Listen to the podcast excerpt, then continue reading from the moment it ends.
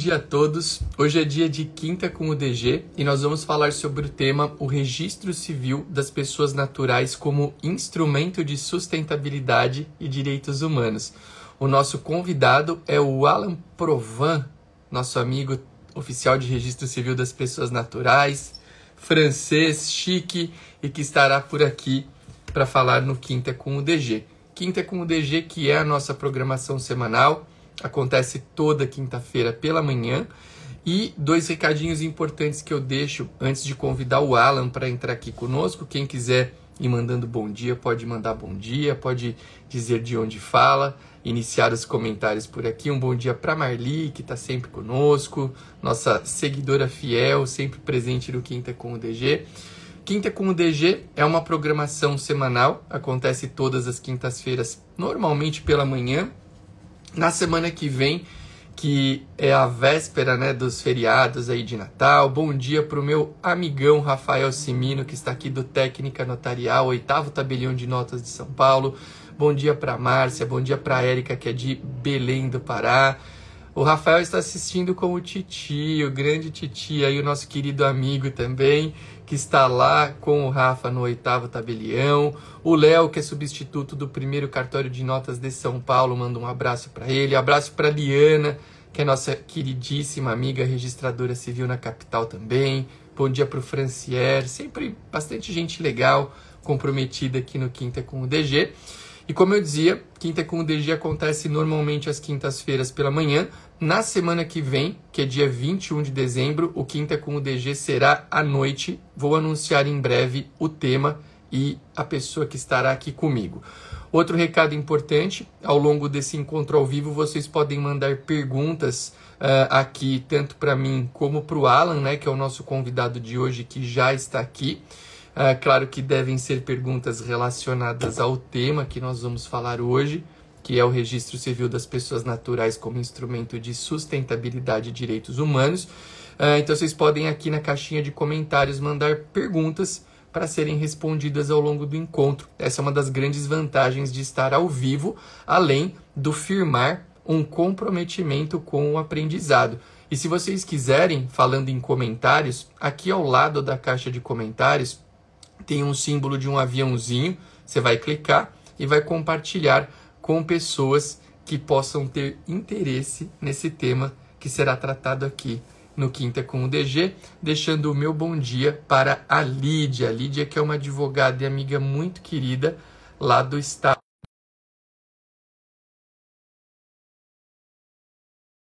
Aqui o nosso convidado, já falei demais aqui, né? Quando temos convidados, eu gosto de falar com os nossos convidados. E o Alan estará aqui pela primeira vez. Eu quero aproveitar bastante. Alan, já mandei o convite para você. Dá uma olhada se apareceu por aí. Ou você pode pedir também, Alan, para participar. É, às vezes funciona, agora já deu certo. Olha ele aí, o nosso convidado de honra, de gala hoje do Quinta com o DG. Alan, eu me recuso a falar provinha, eu falo provan, que é chique, né? Eu quero dar as boas-vindas para o Alan, que é um amigo muito querido, registrador civil das pessoas naturais, um grande estudioso do direito notarial e registral e que muito me honra em ter aceito o convite de estar hoje aqui no Quinta com o DG. Alan, seja bem-vindo aí à nossa programação semanal. Bom dia, queridíssimo Arthur. Grande prazer, grande honra estar contigo aqui nessa quinta-feira uma linda quinta-feira para falar de um tema tão legal para mim, tão importante para a sociedade, com esse povo bonito, né, que segue a gente aí, principalmente teu trabalho, que é um trabalho muito legal que você vem desenvolvendo aqui no, no Instagram e nas redes, de uma forma geral. Que legal, que legal. Eu que estou muito feliz de ter você aqui, Alan. O Alan, queria a primeira coisa que eu quero pedir, a primeira vez que você vem aqui no Quinta com o DG, e eu faço isso toda vez, eu queria que você contasse só um pouquinho da tua história aí para o pessoal. Às vezes as pessoas querem conhecer um pouco mais, né? Estão vendo o Alan aqui. Conta um pouco da tua história, como é que você entrou nesse mundo dos cartórios, onde você atua né, nesse momento do tempo. Eu sei que você tem perspectivas de mudanças aí também, né? Está estudando, sempre tá, continua estudando. Conta um pouquinho para a gente aí, moderadamente, quem é Alan Provan, por favor, moderadamente. Vamos lá. Eu sou. É, rapidamente, vamos fazer um resumo aí do que, que dá para fazer. Eu sou natural de Quilombo, um município do extremo oeste do interior de Santa Catarina, onde eu comecei a trabalhar com a Daisy, que você deve conhecer, Daisy Erhard. Conheço muito tab... bem, ela é ótima. Ela era tabeliã de Quilombo no primeiro concurso dela. Comecei a trabalhar lá com ela como escrevente. Ela foi passando em outros concursos e eu acompanhei ela para Porto Belo, no litoral de Santa Catarina. E aí eu comecei a fazer concursos também, assumi um tabelionato de notas e protesto lá em Modelo, no interior de Santa Catarina, assumi a interinidade de um cartório de registros em Itá, lá em Santa Catarina. E aí, enquanto isso, ia fazendo mestrado, doutorado, outros concursos. E aí vim parar aqui no Amazonas em 2020, foi a posse aqui, onde eu assumi o cartório de registros de Iranduba, registro de imóveis, títulos e documentos, pessoas jurídicas, pessoas naturais, que fica aqui na região metropolitana de Manaus. E, e tem sido muito mais do que uma experiência profissional, uma experiência de vida. Né? Tem sido. É, a gente aprende a, algumas coisas da vida que a academia não nos ensina, que os livros não nos ensinam. É, você vê as, as deficiências do sistema, da, da incompatibilidade das leis com a realidade, das políticas públicas. E eu já vinha desenvolvendo esses estudos sobre pobreza, a questão de registro, sustentabilidades, desde de o mestrado em Santa Catarina. Fui para o doutorado também falando sobre isso. Agora eu estou no pós-doc também, lidando com isso, e no pós-doc eu estou focando exatamente aqui na Amazônia, porque eu percebo que a, a, a situação aqui merece é, estudos específicos sobre uh, a realidade, para que também se desenvolvam políticas públicas específicas aqui para a região, que não temos como comparar. Às vezes muito me entristece, muito me preocupa, quando vem normatizações lá de Brasília, tratando o território nacional como uma coisa uniforme, é. como algo é, da mesma particularidade que foi vista lá de Brasília, de uma salinha com ar-condicionado no décimo, não sei das quantos andar. E isso não atinge o país inteiro, não faz sentido no resto do país, porque temos realidades, temos Brasis diferentes em cada um dos estados e, e, e a Amazônia, nesse sentido, merece uma, uma, uma atençãozinha mais delimitada sobre o seu, sobre o seu estado, né? É, estado de, de, de, estar, né? Então, por isso que, que nesses temas eu, eu, eu gosto de compartilhar a experiência daqui, justamente porque nem eu fazia ideia de como era, e quando eu converso com as pessoas sobre isso, elas também não imaginam. Eu compartilho, às vezes, algumas coisinhas do que passa no cartório aqui. E as pessoas acham que isso não existe, que não tem como. Porque a gente eu, já vi numa... algum... eu já vi algumas, inclusive, no seu Instagram. Porque a gente vive numa bolha de que, uh, às vezes, o nosso privilégio é tão grande que a gente nem é, consegue perceber o que está fora né, dessa bolha de, de privilégio que a gente vive e, e não se dá conta né, de que existem algumas particularidades muito precárias, muito, muito defasadas aí em algumas, algumas regiões. Muito legal. O Alan, só antes de fazer um comentário, eu quero. Ó, você teve alguns elogios aqui. A Lídia falou que o Amazonas conta com esse profissional muito dedicado, que é o doutor Alan. A Lídia, que é uma querida, né? Amiga muito querida. Já está Fabi... sempre presente nos eventos, né? É, ela é incrível, né? Ela viaja o Brasil. A Lídia, você sabe que eu, hoje em dia o pessoal anda mais é, animado, né, com viagens para eventos e tal. E eu lembro que a Lídia, o Alan, antes da pandemia, quando ainda era não tão usual ter esses cursos, ela, ela sempre veio aí do Amazonas para São Paulo para fazer os nossos cursos. Qualquer curso que a gente fazia, a Lídia estava aqui, ela sempre foi muito estudiosa, isso é bem legal. Fora, fora o fato dela ser uma pessoa muito simpática, é, querida, ela conversa, traz notícias, ela é uma pessoa muito agradável. A Fabi falou que você é um professor cartorário e pessoa incrível de quilombo para o mundo. E mais pessoas aqui mandaram um bom dia, Juliano, Francier, o Francisco, que é nosso colega aqui de São Paulo. Cara, legal, muito bacana a tua história, né? Existe dois pontos que eu acho bem legais dessa tua fala, como da tua história profissional. Primeiro, como, como existem pessoas que começam, né, trabalhando em cartório e depois elas evolu elas continuam, né, evoluem na sua caminhada para se tornarem titulares, né? Isso acho que deve ficar como um incentivo para quem está nos assistindo aqui tem essa vontade. O Alan relatou uma situação que a gente já viu acontecer bastante, né? E são pessoas que começam a trabalhar num cartório, muitas vezes elas seguem é, um profissional que é um profissional é, é, é estudioso, como no caso é a Daisy, né? Que provavelmente ela deve ter tido um papel importante aí na tua é, nessa tua formação, nessa tua vontade, né? De, de estudar, de prestar concurso. A Daisy é uma, uma super profissional e eu até converso vez ou outra com ela, assim, gosto de trocar ideias, que ela é uma tabelinha muito antenada, né, muito moderna aí. E então isso é um incentivo, né, para vocês que nos assistem e querem prestar concurso, que efetivamente estudando uh, vocês conseguem uh, aquilo que querem, né? Vejam o Alan que começou num cartório hum, com a Daisy, estudou, passou já agora em alguns concursos, está em outros, né? O Alan, além dessa, dessas aprovações, tem outras em, em vista aí, provavelmente é, mudará em breve, né, Alan? Para algum, talvez, ver. né? Veremos, ver. né?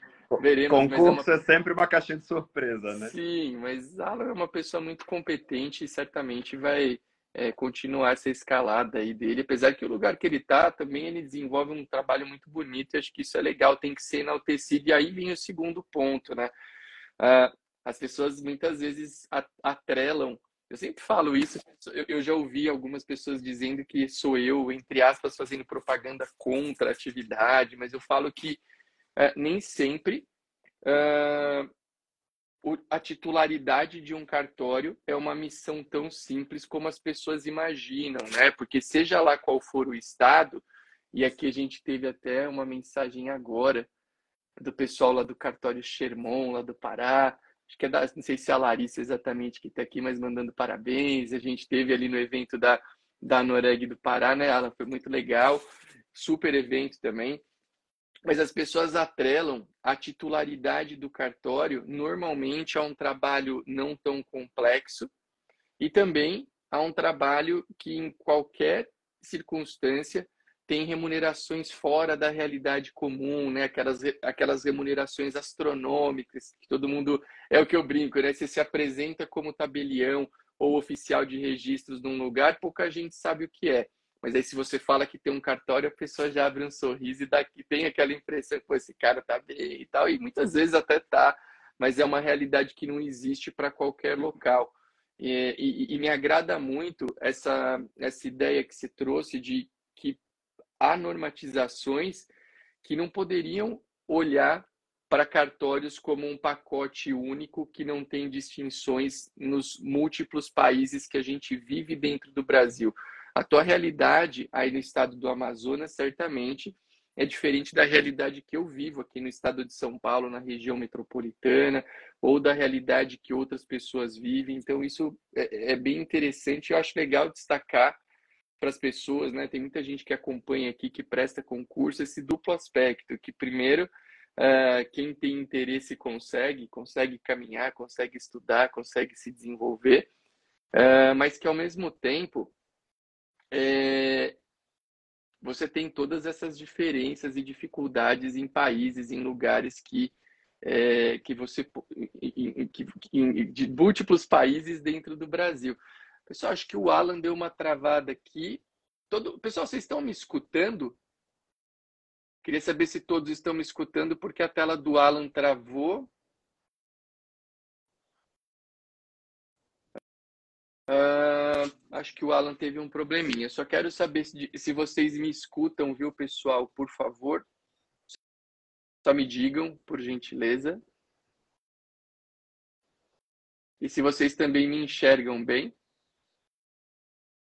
Olha o Breno Dores chegando por aqui, o maior locutor notarial e registral do Brasil. Grande Breno, um abração para você, viu? Voltou, meu amigo Alan. Voltei. Como é que, como é que tá o sinal por aí? Amazonas, meu querido, todo dia é dia de ter oscilações, seja no sinal, seja na energia elétrica. A gente nunca sabe o que vai ser o nosso dia.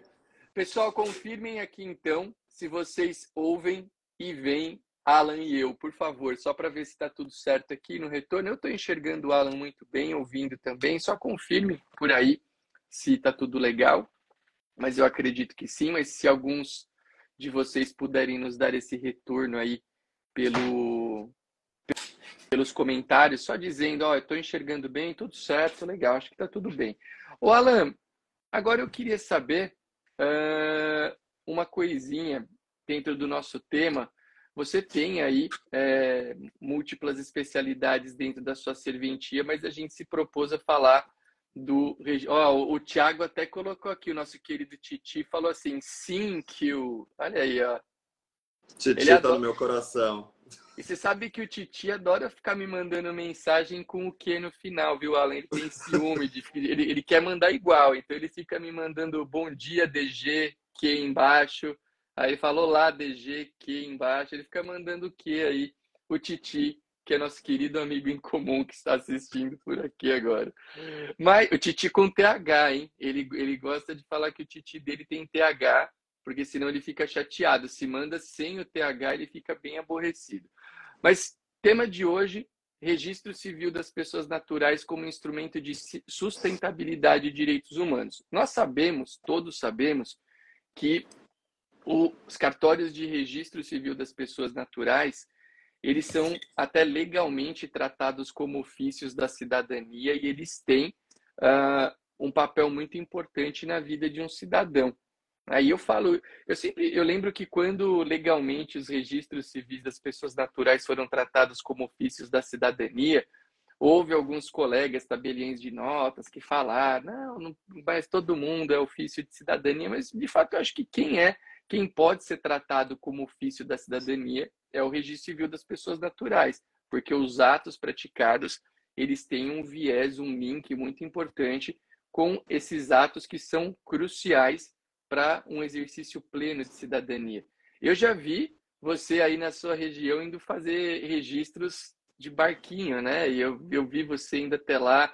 Aliás, isso é muito, é, muito bonito, é muito eu acho que é muito é, no, é nobre, né, da parte da pessoa que se propõe a exercer o seu trabalho dessa maneira, porque de fato você vai ao encontro do ideal do trabalho notarial e registral, né? E eu acho isso muito bonito e te parabenizo aqui por isso. Já falei ah, que achei legal quando você foi, mas eu reforço aqui. Mas eu queria saber, dentro desse teu trabalho, qual é a, a linha que você desenvolveu para tratar os cartórios de registro civil né, como esses instrumentos aí de sustentabilidade garantidores de direitos humanos. Qual foi a ideia que você trouxe? A gente faz aí uma tem uma noção, mas eu queria ouvir de você é, um pouco desse desse trabalho bonito e desse dessas funções de registrador civil. Tá, vamos lá. É, eu, eu, eu dediquei boa parte da, da minha vida acadêmica, é, mestrado, doutorados, intercâmbios, pós-doc, na questão do direito ambiental.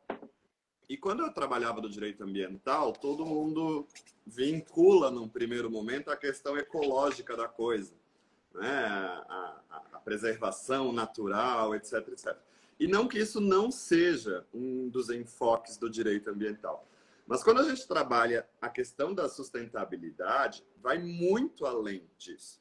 Porque quando a gente pensa em um patamar, em um ambiente sustentável, a gente está trabalhando com vários eixos que tornam aquilo, é, ou considera aquilo sustentável ou não. Então, essa dimensão ecológica ambiental, da preservação ambiental propriamente dita, é apenas um dos aspectos. Mas nós temos outros aspectos que é, contribuem ou não para que um ambiente prossiga aí com prosperidade para a continuidade da vida humana com dignidade. Né? E aí, dois outros eixos que a gente não trabalha normalmente, ah, tem muitos autores que acrescentam vários eixos, mas os três principais eixos são essa questão ecológica, a questão econômica, como trabalhar com os recursos de forma a gerar empregos, a ao desenvolvimento econômico de forma que haja uma distribuição de riqueza. E a que mais me preocupa é a dimensão social, que aí vem é, a questão da qualidade de vida, a questão da erradicação da pobreza, da, des, é, da diminuição das desigualdades. E, e, tudo isso, de uma certa forma, é, dialoga com uh, o desenvolvimento sustentável. E quando a gente fala do registro de nascimento, a gente não percebe a importância disso nesse sistema. Porque, veja, a, a pobreza ela já é reconhecida pelas organizações internacionais como um dos pontos que mais degrada o meio ambiente. Olha que legal. Por quê? Porque as pessoas que estão inseridas nesse sistema de pobreza ou até de miséria, elas têm preocupações muito mais importantes do que o meio ambiente. Né? E elas têm preocupações se elas vão ter o que comer naquele dia, se vão ter o mínimo, o básico, né? E quando estão nessa situação, aí gera a possibilidade de termos mais doenças, é, de estarem numa relação de, de é, sujeição àqueles trabalhos análogos à escravidão.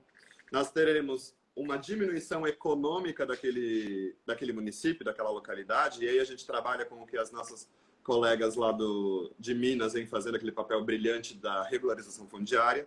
Uhum. Normalmente, tudo isso está atrelado à pobreza. Né? Aqui nós temos índices de mortalidade é, infantil muito grande. Né? Nós temos. É, eu registrei um óbito, é, DG, faz uns quatro meses, cinco, é, de uma moça de 20 anos que morreu por desnutrição, sabe? Gente, então, não é algo que a gente deveria conceber ainda que é uma realidade existente, mas temos. Né? Então, quando a gente trabalha tudo isso, a gente percebe é, como a, a pobreza está relacionada com todas essas questões, essas dimensões da sustentabilidade e como normalmente nesses lugares a irregularidade registral de todas as formas também é maior. Essas pessoas não têm titulação das áreas delas e eu até conversei com a, com a Ana Cristina sobre isso, que uhum. apesar de eu reconhecer e batalhar pela regularização fundiária, antes disso eu tenho que lutar aqui pelo subregistro porque às vezes as pessoas não têm um nome, um CPF para receber um título. Né? Então eu, eu, estou num estágio anterior ainda. É, né? Com certeza, é. uma escala de relevância, não né? é verdade. É, porque verdade. assim, eu, eu, não tenho como, ah, vamos titular essas pessoas, mas essas pessoas elas não existem para o Estado ainda. Elas não têm né? título para elas, né? Pra... É, elas não têm um nome, elas não têm um CPF, então não vai adiantar nesse primeiro momento eu focar exclusivamente numa regularização fundiária. Eu tenho que pensar na questão uh, humanitária dessas, dessas, é, dessas pessoas. E quando eu falo do registro civil como um instrumento de sustentabilidade, é porque se percebe que, além dessa irregularidade fundiária, há um índice muito elevado de pessoas sem registro. É, enquanto eu era interino em Santa Catarina, eu nunca, num cartório de registros também, lá foi meu estágio antes de vir para cá, uhum. é, eu nunca registrei uma criança fora do prazo. Nunca. Todas as crianças foram registradas dentro dos 15 dias. Não era nem da prorrogação, era dos uhum. 15 dias. Aqui eu acho que eu conto nos dedos quantas eu registrei dentro do Nos prazo. 15. Nos 15, ou nos 15 mais 45. Uhum, né? uhum. Então, é, aqui é uma. De fato, as pessoas têm preocupações diferentes. Além de tudo, os municípios aqui são muito enormes. Para você ter noção, o município onde eu trabalho, Iranduba, em extensão territorial, ele é o menor do estado. Uhum. Mas ainda assim, ele é maior que a cidade de São Paulo, em extensão Uau. territorial. Nós temos aqui é, o segundo e terceiro maior e vários, né, na lista de maiores municípios do país, né, Barcelos, São Gabriel da Cachoeira. Para você ter noção, Barcelos é maior que o estado de Santa Catarina em extensão territorial. Extensão. É maior é, que o estado do Rio Grande do Norte. Aí você imagina que o cartório está lá na, na sede. Uhum. E a pessoa teria que atravessar o estado inteiro do seu município para registrar.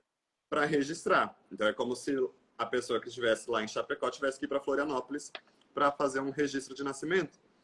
Então, isso se torna inviável para essas pessoas. Elas não vão. Elas não vão tirar o sustento do mês, ou às vezes vai de vários meses, para fazer uma jornada, porque alguns desses municípios são inacessíveis é, por via terrestre, ainda que sejam é, são acessos difíceis, mas leva dias às vezes para você atravessar esses municípios via fluvial para chegar lá, registrar e voltar. E às vezes essas pessoas não têm registro e vão passando a irregularidade para frente.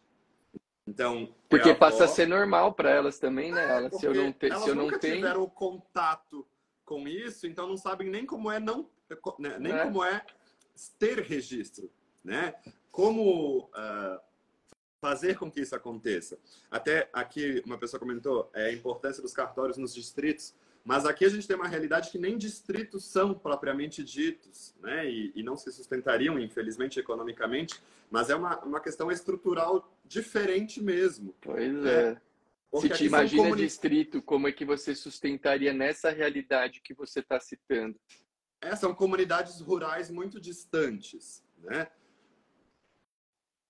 E eu já realizei registros de famílias inteiras. Agora, em, em setembro, eu registrei. É, a gente fez uma restauração de uma senhora de 60 e poucos anos, que estava com o registro perdido há muitas décadas.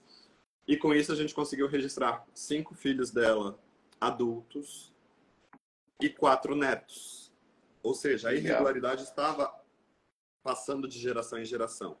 E aí a gente trabalha com pessoas que não foram alfabetizadas por conta disso. Elas não tiveram acesso à escola.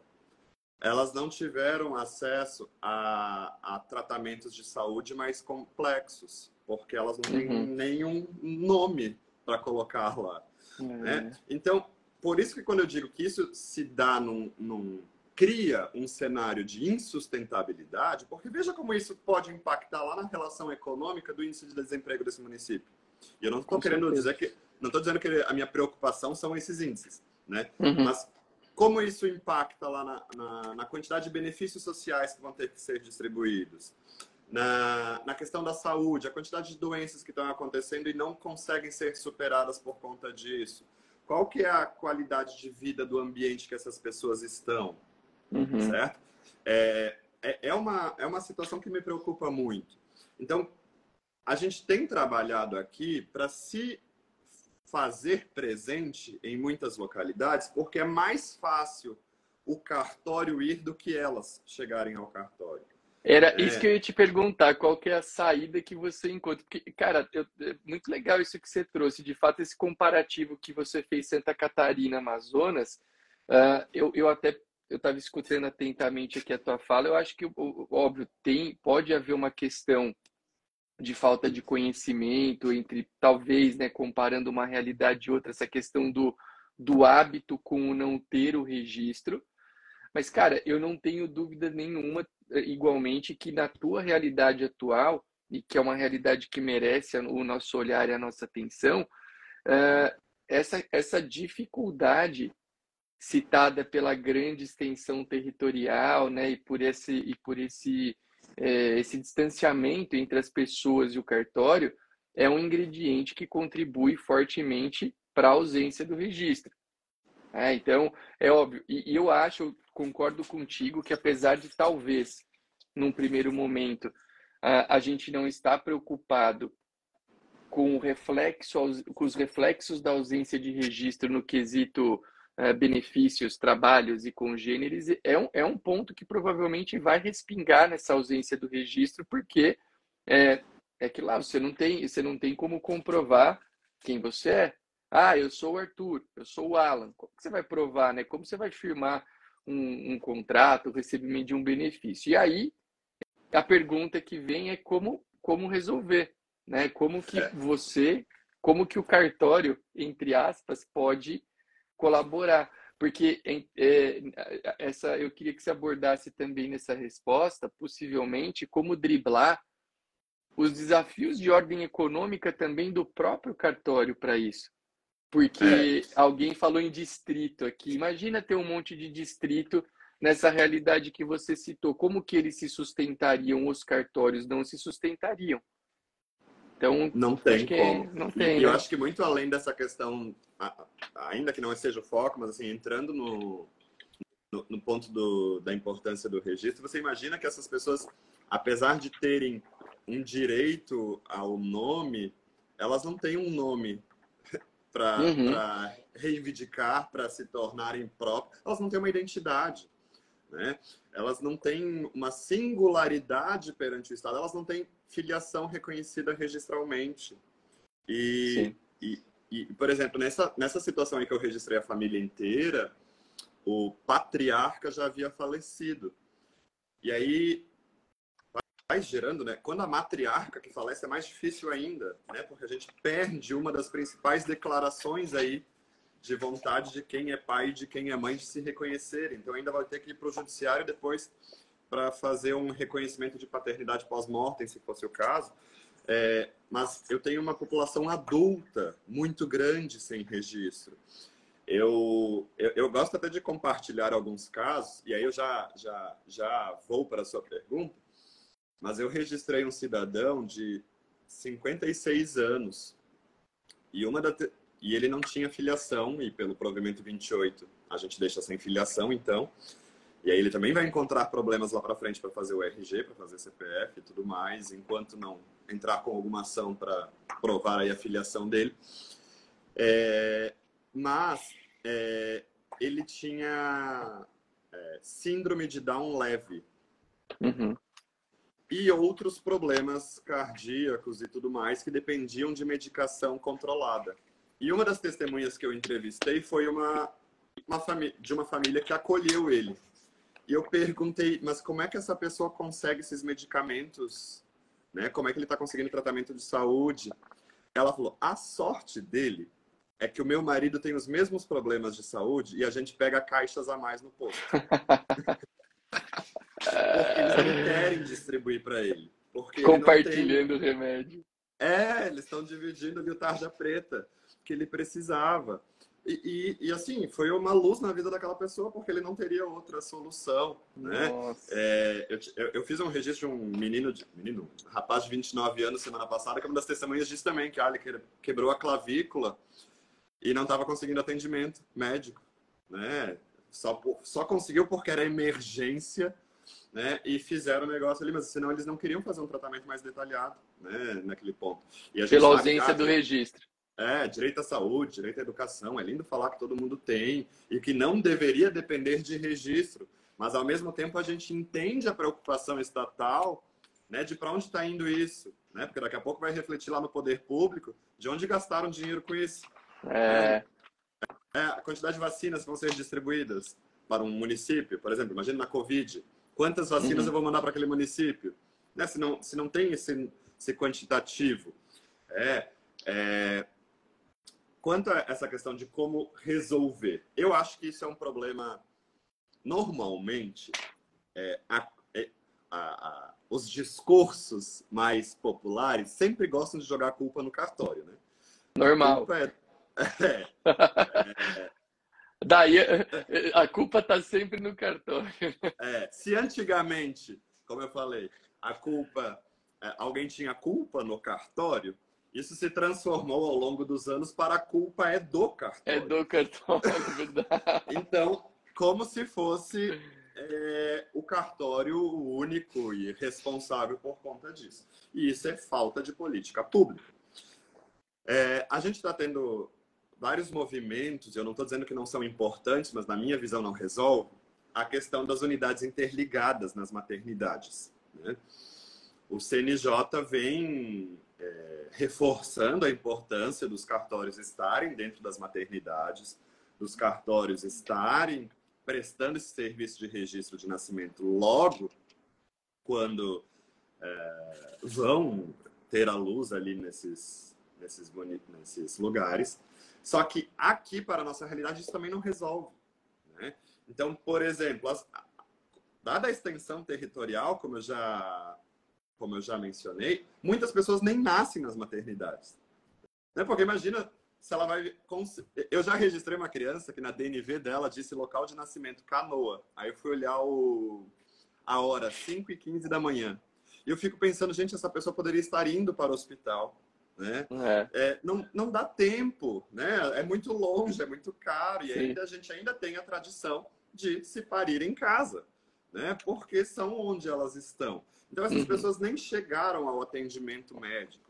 Ou, muitas vezes, é no postinho de saúde, porque, de novo, é, o, é, o, hospital está lá na sede, né? E nem sempre o hospital é maternidade, nem sempre o hospital tem estrutura. Falta política pública ali, para começar. Né? De termos maternidades completas, de termos um atendimento de saúde que chegue a todos esses lugares é, com eficiência. Então, me parece que a, a questão da unidade interligada ajuda, mas não resolve, porque aqui no meu município, por exemplo, as pessoas preferem vir ter os filhos em Manaus, porque Manaus tem maternidade, no meu município só tem hospital. E, por mais que eu faça um trabalho lá no hospital local, que eles me avisam, não tem viabilidade de ter unidade interligada, mas eles me avisam toda vez que tem um, um nascimento para eu ir lá correndo, para não deixar aquela mãe escapar, eu já levo tudo pronto. É, não resolve, eu tô com um déficit enorme disso. Até 2008, é, a gente nem tinha muito bem trabalhado essa questão do registro tardio, sempre tinha que ir para o judiciário. Né? Então a gente tem um passivo muito grande de antes disso, inclusive, e das consequências das gerações posteriores dessas famílias. Né? Então nós temos situações muito complicadas. Me parece que sim. O que eu tento fazer para, dentro da minha realidade, ajudar a resolver um pouco, é ir até essas comunidades. A gente faz ações conjuntas com o município, em que vai serviços de assistência social, vai serviço é, da saúde, vai serviço é, do, do Conselho Tutelar, do PAC, que faz identidades aqui e tudo mais, para a gente tentar sempre levar uma equipe completa para esses lugares. Vai cabeleireiro, vai massagista, vai fisioterapeuta, vai dentista, a defensoria às vezes acompanha a gente. Então, a gente vai numa equipe o mais completa possível para levar acesso a, a essas comunidades, que às vezes nem são tão distantes, mas algumas são. Algumas é, a gente precisa fazer o acesso via é, fluvial. Uhum. E aí, agora, na seca, também fica difícil a gente chegar lá, porque não sei, quem acompanha aí os noticiários viu que uh, a, a, se, a seca aqui do Amazonas chegou novamente e dessa vez veio de uma maneira muito severa. Isso também e aí não impacto. chega. É, aí não chega no muito... local. Para você ter noção, o rio desceu mais de 14 metros. Você tem noção Nossa. de 14 metros a menos de água? Então, o que era na beira da água não é mais. Agora uhum. tem, às vezes, quilômetros. Já caiu até vegetação fechando isso daí, porque tá meses sem isso, né? Caramba. Então, alguns lugares ficam inacessíveis mesmo. Alguns lugares já fizeram estradas, mas não tem, nem todos os solos são, são próprios para isso. Então, Sim, eu tento ir até esses lugares como uma forma de amenizar isso. Mas, de novo, eu estou colocando band-aid né, nas feridas que é. eu estou vendo, mas eu deveria evitar que essas feridas abrissem. E aí já não é mais o cartório. Né? Eu não consigo fazer isso lá atrás. Né? É preciso um trabalho de pré-natal adequado, de conscientização, de fazer esse pré-natal chegar a todos os lugares, para já no pré-natal verificarem se as mães têm identidade, se as mães têm registro, se está tudo certo para quando a criança nascer conseguir registrar. É, é preciso políticas públicas para tirar essas pessoas da miséria, para tirar essas Sim. pessoas da situação de pobreza, porque senão isso só vai se renovando. Eu tô, eu tô tapando um buraquinho aqui, mas vai abrir outro. O, é. Alan, e uma coisa que me vem em mente, a gente está falando muito da questão do nascimento e os outros atos registrais, por exemplo, práticas de a formalização, por exemplo, de uma família com casamento, óbito, você é, é, é, esse déficit que a gente encontra no, no nascimento, ele gera um efeito cascata para o restante ou você acha sim. que sim? Sim, para você ter noção, eu tenho cerca de 110 livros de nascimento. De nascimentos. E uhum. tenho uhum. cerca de 7 livros de óbito. Tá. Não, a, conta, a conta não bate. Não bate. Porque são livros que eu tenho desde 1930. Uhum. Então, as pessoas, como não têm documento, elas também são é. enterradas é. sem isso. Então, é uma prática muito usual, logicamente, nas comunidades, fazer o enterro em casa, né? Uhum. No quintal, é na comunidade, sem qualquer declaração de óbito, sem qualquer registro de óbito propriamente dito. Da mesma forma que o nascimento, a gente vai ter esse problema de é, que na declaração de óbito, só para contextualizar os nossos, nossos ouvintes e, e que estão aí, a declaração de nascimento qualquer pessoa ali da enfermagem consegue preencher.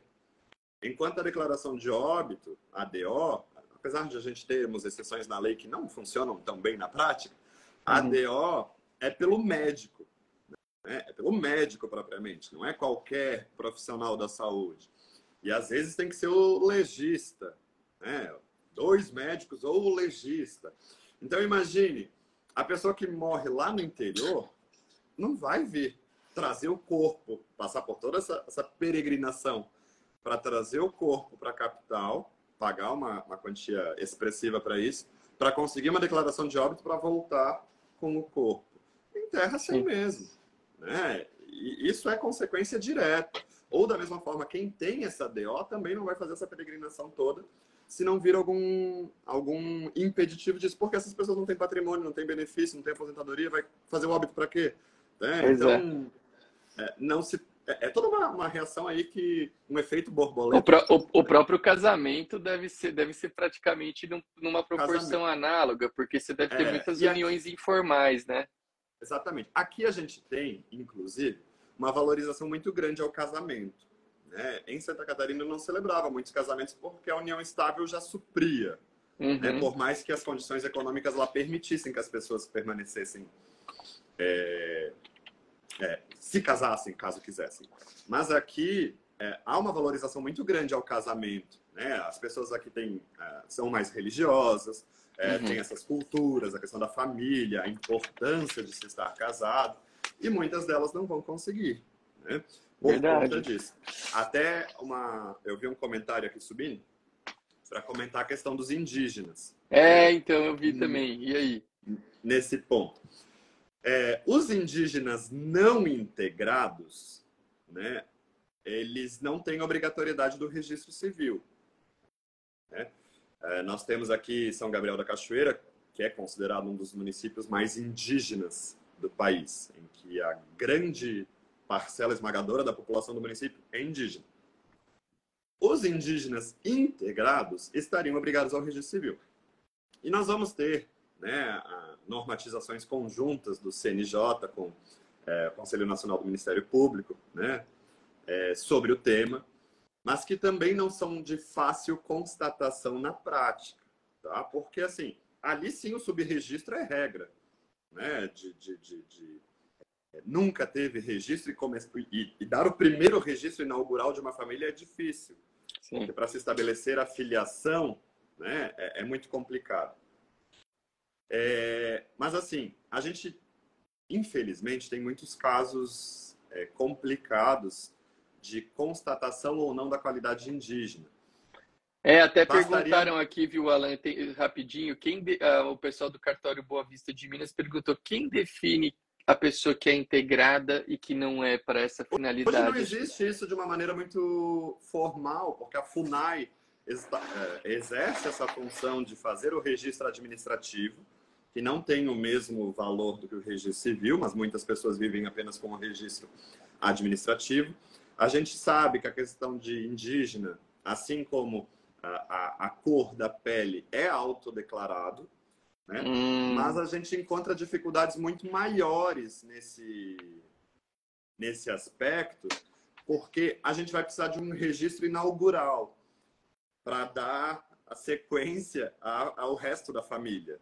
Né? Para vocês terem noção, por lei, o que, que acontece? A maternidade se presume pela DNV, aquele documento amarelinho que sai lá da, do hospital. A paternidade, nós vamos ter é, o reconhecimento, que é a forma mais comum, ou as presunções. Como a grande maioria dessas pessoas não são casadas, a gente quase nem trabalha com as presunções aqui. Né? Uhum. A gente trabalha mais é, com o próprio reconhecimento. Quando eu não tenho uma DNV, que a grande maioria dessa população não vai ter uma DNV, eu não tenho como estabelecer uma maternidade sem que a mãe diga que é mãe. E se a é. mãe falece, eu crio um problema. E grande parte dos adultos, né, quando chegam na vida idosa já sem registro, não tem mais a mãe. Né? É, eu não tenho no, no, no, no, sistema jurídico a possibilidade, e aí talvez seja uma bre... um problema, de os irmãos reconhecerem que ele é irmão. Né? O reconhecimento de paternidade e maternidade é de cima para baixo, não, de, não é, colateralmente, não lateralmente. Né? Então eu não posso que o meu irmão diga que eu sou irmão dele. Tem que ser a minha mãe dizendo que eu sou filho dele, é, filho dela, e meu pai diga que eu sou filho dele. Né? Lógico que judicialmente isso é considerado nas declarações e tudo mais. Então, fazer esse registro inaugural para se ter o início de uma história é muito difícil. Porque, veja, se a pessoa não tem uma maternidade, não tem uma paternidade estabelecida, ela não tem sobrenome. Ela não tem pais, ela não tem avós. Então, imagina que vai ser uma certidão de nascimento bem em branco, praticamente. É. Vai ser o nome. O nome com a data provável aí de nascimento, a, a hora provável aí é, de nascimento, mas ela não vai ter nenhuma história ali para passar adiante. E aí, se eu vou registrar os seguintes, eu também vou passando adiante o problema. Né? É filho de quem? É de João. João sem sobrenome. Sim. É filho de João sem sobrenome e sem pais. É, então, é, nem sempre o registro também resolve o problema delas. Porque a gente tem essa questão de reconhecimento de paternidade, de reconhecimento de maternidade que veio antes. Que a gente não tem como definir administrativamente, extrajudicialmente. O óbito até seria mais fácil, que eu vi que a colega perguntou aqui, ou colega, não sei, é, de como registrar o óbito. O óbito a gente até tem a, a previsão na, na 6.015 dessas pessoas não identificadas. Que apesar uhum. de ser conhecida na comunidade, não tendo documento, a gente não identifica. Né? Então, é mais fácil registrar, digamos assim, sem nome, um óbito do que um nascimento. Né? É, algo que reflete esses problemas, é, esses problemas é, sociais decorrentes desses registros, é que eu levantei uma bandeira aqui, Arthur, que eu levei para assistência social.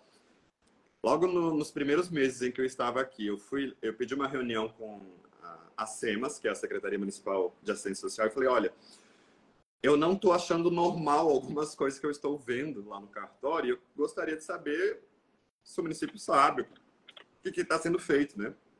Tá, mas o que está acontecendo? Falei, olha, eu não acho normal que toda semana eu estou registrando um nascimento é, em que a mãe tem 13 ou 12 anos. Né? Uhum. Isso não é algo que eu queira naturalizar. E às vezes, a grande maioria das vezes, escondem a paternidade né? Claro. Mas às vezes tem um senhor de 50, 60 do lado se dizendo pai. É, assim, a gente está presenciando crimes aí todos os dias. É, eu, aqui eu tenho a obrigação de mandar para o Ministério Público quando eu faço esses registros, mas ainda uhum. assim. E ela fala, mas nunca ninguém falou isso pra gente. A gente não sabia o que estava acontecendo. Uhum. Eu lá na ponta, a última pessoa, é que, que levantei a bandeira. E de fato é a última ponta mesmo, né? Porque a hora que chega, é. até com toda essa dificuldade registral, provavelmente para chegar em você, porque. É, e provavelmente o que vai acontecer? Essas adolescentes vão sair da escola, porque tiveram é. filho, vão interromper os estudos. Mas e o tratamento de saúde, eventualmente o pré-natal, eventualmente o parto, quem é, se é que fez na maternidade, ninguém viu. O que está acontecendo? É porque deveriam ter levantado bandeiras antes. E aí a gente volta para a pobreza. Tem adolescentes, tem mulheres é, que vendem o corpo por um lanche, que às vezes é a refeição do dia. É, e aí... Infelizmente existe. E não é existe. só aí, né, Alan? Não é só não, aí. Não, não, é... E aqui eu não estou falando que é só aqui, mas é. É, a gente tem, e pode parecer coisa de filme, a gente tem turismo internacional sexual. É, a gente tem. Com certeza, a gente tem muitas pessoas de outros países que vêm para exploração sexual. E quanto mais distante, mais isolado o lugar, mais fácil disso acontecer. É. Né? É, a gente já teve casos, escândalos aí de hotéis de selva em alguns municípios, né, que levant... foram foco aí da mídia por conta disso, que eram hospedagens só para isso.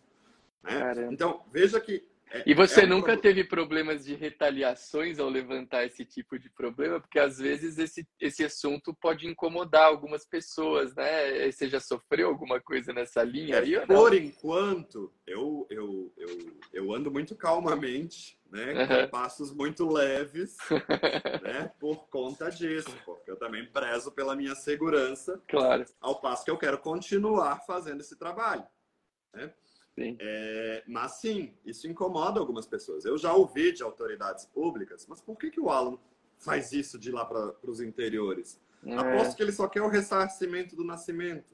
Só ah, tá fazendo tá... isso para aparecer. Gente, assim, ó, o tá ressarcimento, tá desse, o ressarcimento do nascimento, às vezes não paga a minha corrida para ir lá. Pois é, é isso que eu ia uma, falar. Uma hora aula, eu estaria ganhando muito mais se eu não estivesse indo lá. Né? Não, não me compensa financeiramente isso. Né? Não é o financeiro que atrai. Mas é, é um problema que precisa sim de uma atuação conjunta. Eu, felizmente, eu construí algumas é, parcerias muito legais no município, é, com o pessoal que faz identidade, é, com o pessoal dos benefícios. Então, às vezes, eu mesmo já encaminho essas pessoas para fazer identidade, eu encaminho para fazer cadastro no Bolsa Família, no, no, auxílio, enfim, não sei das quantas, que muitas pessoas também falam besteira sobre isso. Mas, por exemplo, é, em, alguma, em algumas comunidades, a gente registra quatro, cinco filhos da mesma mãe que estão sem registro. Coisa que a gente fazia lá em 1600 a.C., nos outros municípios. Que vinha lá e registrava todos os filhos de uma vez só, lá em Santa Catarina, no interior. Isso é uma coisa que eu ainda faço hoje. Né? Uhum. Né? Ontem eu registrei três da mesma mãe, sendo que um faleceu com quatro meses. Já tinha três registrados. Então, assim, é uma, uma situação que eu ainda faço. E muitas dessas famílias não têm acesso a benefícios porque não sabia que tinham direito. Elas não sabiam que tinham direito a benefício. Então, assim, está lá com vários filhos, está numa situação de pobreza muito grande e não sabiam que tinham direito a benefício.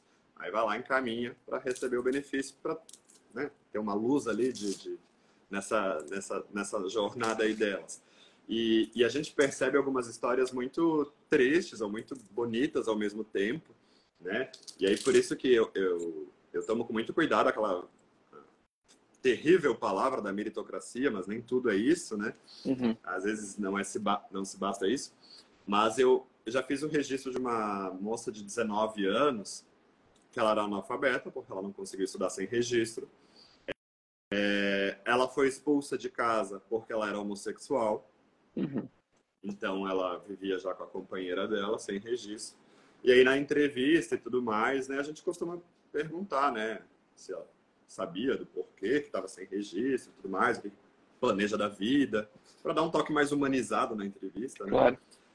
E aí ela, algo que me arrepia, é algo tolo, mas ela é, me arrepiou falando que o sonho dela era ser professora.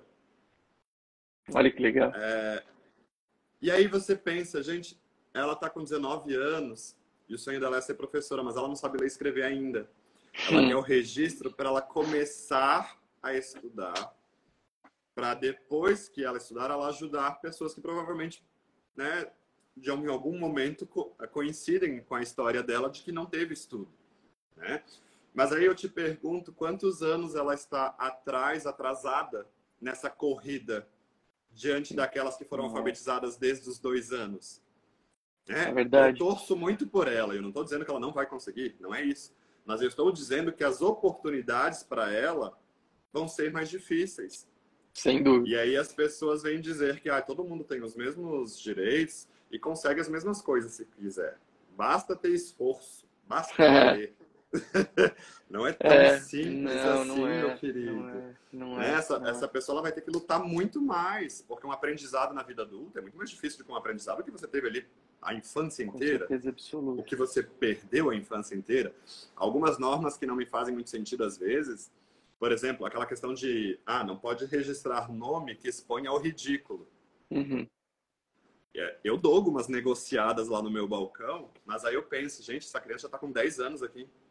É. A vida inteira ela já soube que o nome dela é essa. O é nome esse, já né? foi dado. Já está inscrito nela. Agora só falta a inscrição no registro. O que, que eu prefiro? Barrar isso, mandar para um juiz ou fazer essa criança sair daqui com o registro uma vez? Eu, eu, tive um caso de uma menina de 7 anos que eu tentei dar uma. Eu não lembro o nome especialmente, Mas eu tentei negociar com a mãe, né? Ah, vamos tirar um pouquinho aí desses excessos e tudo mais. Dela, mas eu já tatuei. Né? Nossa! aí, aí, tinha o nome da criança tatuado no braço. Perceba, é, eu não estou dizendo que ah, eu não tenho problema, não tem nada Você vai mandar ela pagar a tatuagem nela. é, vou fazer ela pagar a tatuagem. É, mas assim, eu não estou dizendo que ah, isso não é problema meu, né? Eu não vou registrar. Poderia ser Caxias em, em ficar barrando registro, barrando registro, barrando registro. Não, mas eu mas... estou numa realidade que as pessoas não têm registro. E eu quero fazer de tudo para que tenham. Então, Sim. eu dou uma relativizada muito grande nessa questão de exposição de nomes, porque senão essas crianças vão continuar sem registro. Elas já têm uma história eu acho que você, eu acho que você está certo. Se você começar a pegar muito no pé com a questão, com essa questão, pelas razões que você expôs, você já vai dificultar uma, uma situação que é consolidada. Né? O, teu, o teu registro não vai mudar ah, o nome que, que a pessoa deu ou como ela é conhecida na comunidade. É, é e, e assim, são, cada, cada registro tardio é uma história que você ouve é, sei lá, 30, 40 anos e a pessoa nunca teve carteira assinada. Então, é um trabalho informal a vida inteira. E é, é, o que elas estão sujeitas a ter, né? Porque se elas não são letradas, elas não são alfabetizadas, elas não têm documento, o que, que aguarda elas? São trabalhos mais simples, que não Sim. exigem qualquer questão intelectual e que vai e que pouco valorizam elas... a própria pessoa também. é, tem... vai privar elas dos direitos porque ela nunca teve um FGTS, um INSS, se ela se acidentasse aí não ia conseguir muita coisa. É, e, e, e, é uma, uma situação muito triste, assim. Eu já questionei uma senhora por que você não registrou seus filhos na época. Ah, porque... E aí a gente tem uma, uma situação ainda meio patriarcal, né? Porque é sempre, sempre uhum. foi a responsabilidade do homem enquanto é. a mulher ficava em casa. E o homem não deixava que as mulheres faziam. Tinha que ser ele. Né? Tinha que ser o homem a ir lá registrar. É que meu marido trabalhava numa serraria e a serraria não deixava ele sair sem descontar o salário. Nossa. Se ele saísse, ele perdia um dia. É, se ele saísse um dia, ele perdia dois de salário. Ela me vem ali com, aí ela me vem com oito filhos para registrar. E você calcula, né? Dois dias de salário para cada um, são 16 dias ali. A pessoa vem de distante, ainda vai ter que pagar para vir. Prefiro ficar sem registro para levar comida para dentro de casa. A conta não fecha, né? A conta não vai não, fechar. Não, fecha. É, é, matemática básica, né?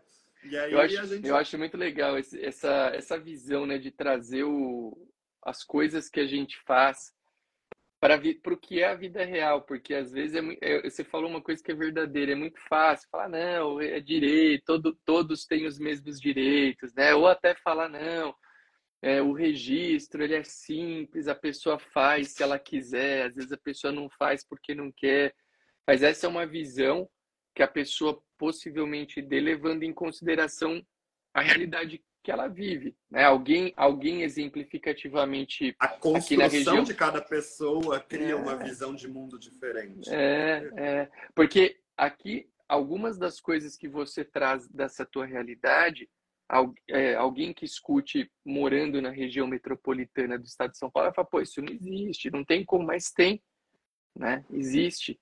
Então, é, é interessante que, basicamente, tudo pode ser relativizado levando em consideração uh, a situação. Veja essa questão do nome vexatório que você trouxe agora, que eu achei, cara, super, super interessante, porque a, a, como é que você vai ser muito exigente nessa questão do nome para crianças potenciais potencialmente adultos, né, Alan? Quantos adultos você não ah não, então eu não vou fazer porque esse nome que o cara tem aí, mas ele, ele já é isso. A mãe já tem tatuado esse nome, ele é conhecido por todos como com, com esse nome. Então, é, eu acho muito interessante a gente tentar é, modular, claro, dentro do, nosso trabalho é um trabalho balizado por muitas leis, muitas regras, e a gente tem que ter um olhar para isso, não dá para simplesmente ignorar tudo, mas dentro dos parâmetros que a gente tem, tentar ser flexível para que o nosso trabalho tenha valor nas múltiplas realidades que existem dentro do país, porque de, de fato você ter um olhar para esse tema em São Paulo e aí no Amazonas é, será diferente. É, isso é, eu acho isso muito é. interessante. Eu é. até comentei numa live com a Sabrina, da Cartório Flix, adoro uhum. Sabrina, adoro o trabalho dela. Era gente boníssima, muito, trabalho lindo é. Seria muito mais fácil para mim é, sentar na minha cadeirinha, esperar me procurarem. É, verdade. inferno daquele princípio da inércia, que eu é. acho ridículo esse princípio no registro civil. Somos aquele dois. princípio da inércia, porque, porque eu não faço nada se eu não for provocado, vou ficar esperando, bem bonito. Final do dia eu passo a sacolinha, recolhendo o dinheiro do que entrou no dia, vou embora e tá tudo certo. É muito mais simples para mim, muito. muito mais fácil. E talvez Mas, até aí... mais e até e talvez até mais rentável considerando a ausência de despesas que você teria. Então é Com certeza. Mas aí, qual que é a minha função social? Porque se a gente presta um serviço, a gente está aqui para servir. Eu, eu acho que é muito importante essa questão da vocação na profissão, porque a gente tem, infelizmente, concurseiros de que, assim, eu vou fazer todos os concursos porque não me importa qual eu quero passar em algum, uhum. mas às vezes a pessoa não tem vocação para aquilo. Né? Às vezes ela só está querendo uma estabilidade. Talvez de fato que ela buscava era estabilidade financeira, não era o resto. Sim. Mas aí a gente, vai, a gente vai ter algumas consequências baseadas nisso. Não, porque o meu papel aqui é só recolher o dinheiro no final do dia. Eu não quero Isso. nada além disso. E aí a gente não está, me parece, né, cumprindo com o nosso papel de servir. Eu não com estou certeza. servindo, eu estou sendo servido. Né? E, eu te, e eu te digo que, inclusive, esse raciocínio, você falou no registro civil, acho que ele é válido para qualquer especialidade dentro dos cartórios. Eu acho que hoje, inclusive, uma vertente do meu trabalho que, que eu gosto demais é de levar o conhecimento daquilo que a gente faz para quem não sabe o que a gente faz. Porque poucas, é, dentro do, do, do universo aí das, de pessoas de fora do dentro do direito já tem desconhecimento, imagina fora. Então, acho que é nosso papel mostrar o que a gente faz e como é que a gente pode servir positivamente as pessoas, cada um dentro da sua especialidade. Né? Porque a importância que o registro civil tem para a cidadania, o registro de imóveis terá para garantir uma propriedade é, límpida e segura, que é super valioso. O tabelião de protestos tem para um, um, trabalho de apoio na recuperação de crédito. O tabelião de notas tem para incontáveis atos aí na vida de uma pessoa. Então, acho que é legal a gente ter essa levar para as pessoas o que a gente faz, porque isso é a vocação, isso é o servir, isso é levar para é, o, o, trabalho como um pouquinho mais do que somente aquele ambiente no qual você, como você brincou, né? Eu vou sentar ali, vou fazer o que me procuram, vou pegar o meu dinheiro no final do dia e tá tudo certo, né? Tem gente que atua assim. Agora, eu, eu acho que isso vai um pouco na contramão do que se esperaria da função que a gente exerce, né? Dentro de um cartório, dentro de uma, seja lá qual for a especialidade. É, né? Eu tenho colegas muito, muito legais nesse ponto que desenvolvem um trabalho muito importante. É, São Gabriel da Cachoeira, Barcelos, que são municípios distantes com e eu cito esses dois municípios o tempo inteiro porque tem particularidades muito especiais ali é, que fazem um trabalho muito interessante, inclusive perante os indígenas. Eu tenho poucos indígenas na minha circunscrição, na minha competência, mas lá tem muito, desenvolve um trabalho muito legal, inclusive de atendimento no balcão, na linguagem deles, sabe? Olha, é, é, é legal. algo sensacional e a gente tem muitas línguas que morreram com a pandemia, porque as últimas pessoas que falaram faleceram e a gente não tem um, uma valorização desse estudo das línguas, dessa, de, de tornar escrito, de tornar é, pesquisado isso. É, mas sim, é, é, é, eu acho que se a gente não pensar na finalidade para que a gente existe, a gente não está no caminho certo, né? Então, por exemplo, eu uso de muitas analogias aqui para fazer o negócio funcionar, porque senão não iria. É, por exemplo, eu, eu, tenho muitas mães, muitos pais que só têm certidão de nascimento, nunca tiraram identidade, nunca tiraram identidade. E aqui, como elas estão sujeitas as mais, os mais desastres, os desastres naturais mais comuns é a inundação, é a seca, é o incêndio, não sei o quê, e a pobreza é a mais afetada por isso, elas perdem documentos com muita facilidade, né? uhum. né? Então, é documento que queima, é documento que molha, é documento que é, que é perdido, é documento que não sei das quantas, que a gente tem isso nos interiores Sim. também do resto do Brasil, mas aqui é com muito mais frequência, as pessoas acabam que nem sempre têm todos os documentos. Então, eu atendo muita gente que não tem identidade, só a certidão de nascimento. Uhum. Vem registrar o filho.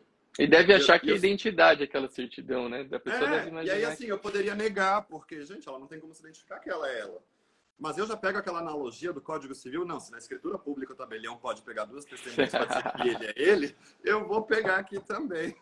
Legal. Porque a minha fé pública é a mesma. Né? Então eu vou dizer que ela é ela porque duas pessoas me disseram que ela é ela com base na certidão de nascimento. Né? Logicamente, quando ela não tiver nem isso, se torna um pouquinho mais complicado. Sim. Né? Mas a, é, a gente tem que encontrar meios de viabilizar isso. Porque, Legal. de novo, não é nossa responsabilidade mas a gente está trabalhando com omissões históricas né, em políticas públicas para essas pessoas. E a gente está na ponta, na ponta tentando tampar esses buraquinhos, não fazer mais. Né? É, você não sabe quantas pessoas eu já vi chorarem na minha frente nas entrevistas, que, que, foi, a, que foi a única pessoa que ouviu elas. Elas foram de um órgão para outro e foram jogando de lá para cá, de cá para lá, de lá para você, e falou de entrar no judiciário, é, é, saem correndo, né? Porque uhum. acham que elas vão ser as pessoas elas acham que ser pobre é crime. E, e isso é... é escrito nelas. Elas, elas carregam com vergonha é, a questão de ser pobre. A questão de não ter feito o registro, elas acham que elas vão ser penalizadas por isso, que elas vão ser julgadas como é, julgadas como pessoas ruins, maus elementos, filhos, é. etc, etc, etc. Então, elas têm uma, um, um medo da criminalização moral uhum. por elas serem quem são, estarem na condição que elas estão, que não é responsabilidade delas.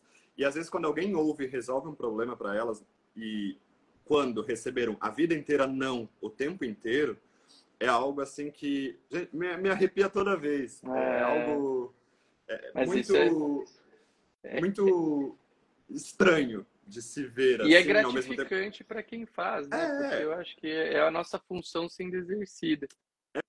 É, um senhor que eu fiz o registro tardio dele me trouxe um caixão de açaí, né? Foi... Falaram até que ele se atrasou no dia que ele viria fazer as entrevistas porque ele teve que cortar o açaí. E então pensa, 40 anos ele levou não. Não, não, não, não, não. E aí quando leva um sim, não sabe nem como agir, né? É, Acha que, agradar. É, é e, e, não que precisasse, mas assim, bonito o gesto dele de qualquer forma. Só que a forma que a gente vê o nosso trabalho tem que ser mais humanizada. Né? Eu não estou dizendo que assim, ah, o Alan é parâmetro para isso, o Alan é exemplo. Não, não estou falando isso. Estou falando que dentro da minha perspectiva é o que eu penso em fazer onde eu trabalho. Né? Que talvez Sim. ainda não seja o ideal, mas é o que eu concebi naquele momento. Se algum dia surgir qualquer idade, ideia melhor, é, eu vou operacionalizar. Eu estou conseguindo fazer agora, para não querer estender muito também a, a live. É Vamos, ter, vamos terminar já já. É, mas é, o que eu adaptei agora é que eu tô com um sistema de registro civil que ele é online. E aí ele é pela internet, ele é web, né? E aí a gente está conseguindo parcerias muito boas e assim, é, por isso que eu digo, sozinho ninguém consegue fazer muita coisa. Então o cartório não consegue fazer nada sozinho se o município Sim. não quiser, se as secretarias não ajudarem, conselho tutelar. Então eu tenho uma, uma, uma uma, uma equipe aí trabalhando muito legal em parceria com a gente, que eles levam a internet nesses lugares que a gente vai fazer as ações. Hum, é, olha que bacana. Em, é, em, alguns lugares, o comércio local empresta a internet. Eu já, eu já fiz ações dentro de igreja, eu já fiz ações dentro de escolas rurais, já fiz ação dentro de uma serraria. Que tinha legal. Só, só um lugar que vendia Trident e cachaça. E a moça que vendia Trident e cachaça me liberou a internet rapidinho. Aí eu levo a impressora, levo tudo para fazer tudo ali para registrar, para entregar o, o, registro. Porque se eu tiver que voltar, talvez já, já perco aí alguma Perdi. coisa nesse caminho. Então, é, é, é, é, tentar resolver ali na hora já, já, já traz uma luz muito grande para essas pessoas. Sim. Eu fico muito gratificante. É, é gratificante esse trabalho que a gente faz, apesar dos desafios, apesar da incompreensão do povo, né, que nos coloca mais a responsabilidade sobre isso do que qualquer outra coisa. Mas a, a gente precisa, sim, repensar esse modelo de políticas públicas, não só para tapar os buraquinhos da, do subregistro, também, mas uhum. principalmente para evitar que isso aconteça, para tirar essas pessoas das condições de miserabilidade. E talvez isso vai passar pela regularização fundiária, talvez isso vai uh, pela formação de empregos, pela educação de qualidade, uhum. seja lá o que for. Né? Mas aí a gente tem que pensar de uma maneira global. Uh, e também para e também para colaborar nessa questão do registro civil que a gente falou aqui também, que é muito importante. Com certeza. Né? E aí a gente vai ter impactos no meio ambiente, na cidade, na, criminalidade, na criminalidade. Por que você acha que muitas pessoas vão para a criminalidade? Dentro de opções ali. É o que tem. É, é o que restou, né? né? Então. Adorei, Alan. Todos, né? Gostei muito desse ponto de vista que você trouxe aqui hoje. Foi muito legal. Muito legal ouvir um pouco da tua história e da tua atuação muita gente mandando aí os parabéns pelos teus projetos e eu reforço aqui de viva voz, é muito bonito ver é, as pessoas se dedicando, se empenhando e que você continue com essa disposição para realizar o trabalho dessa maneira, que é um trabalho que dignifica bastante a função que você exerce. Foi muito é, é esse, esse, esse link né, do, da importância do registro com o meio ambiente, com as questões que envolvem o, o caminhar de uma pessoa dentro da sua existência foi também bem interessante.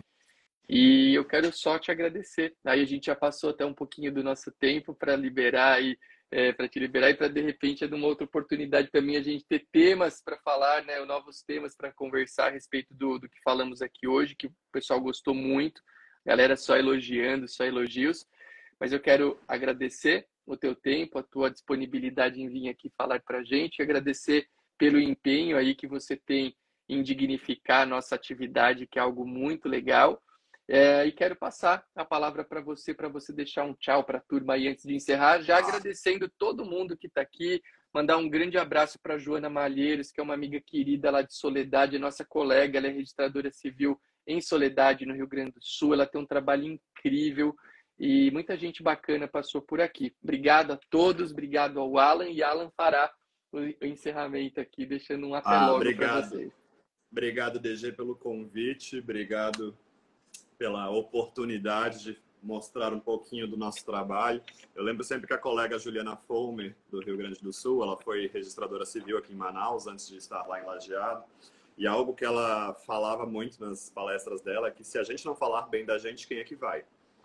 É, é, então, é, eu acho que sim, esse trabalho tem que ser mostrado, esse trabalho tem que ser visto, tem que ser, é, de uma certa forma, compreendido, mostrado, para que a, a, gente crie formas até é, de pensarem nas suas comunidades como resolver problemas, como levar dignidade nos seus municípios. Eu acho que esse é o nosso trabalho, nossa função. Eu fico bem contente em poder compartilhar isso. Estou tentando deixar por escrito agora no, no pós-doc também, para que produções sejam feitas por conta disso. A gente tem muita, é, muito pouca produção científica sobre isso, né? Uhum. Falando dessas realidades. É, com certeza teremos outras oportunidades aí de conversar outros assuntos, que aqui tem muita coisa para conversar. E o seu, Adorei as histórias.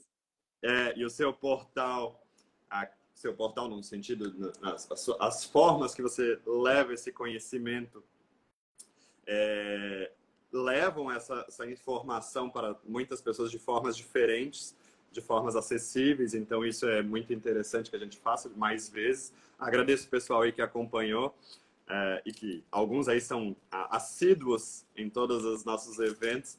Fico muito claro. contente de ter esse espacinho aqui contigo, DG. Obrigadão. Eu, eu que agradeço pela oportunidade. Obrigado, Alan. Obrigado a todos que estiveram aqui.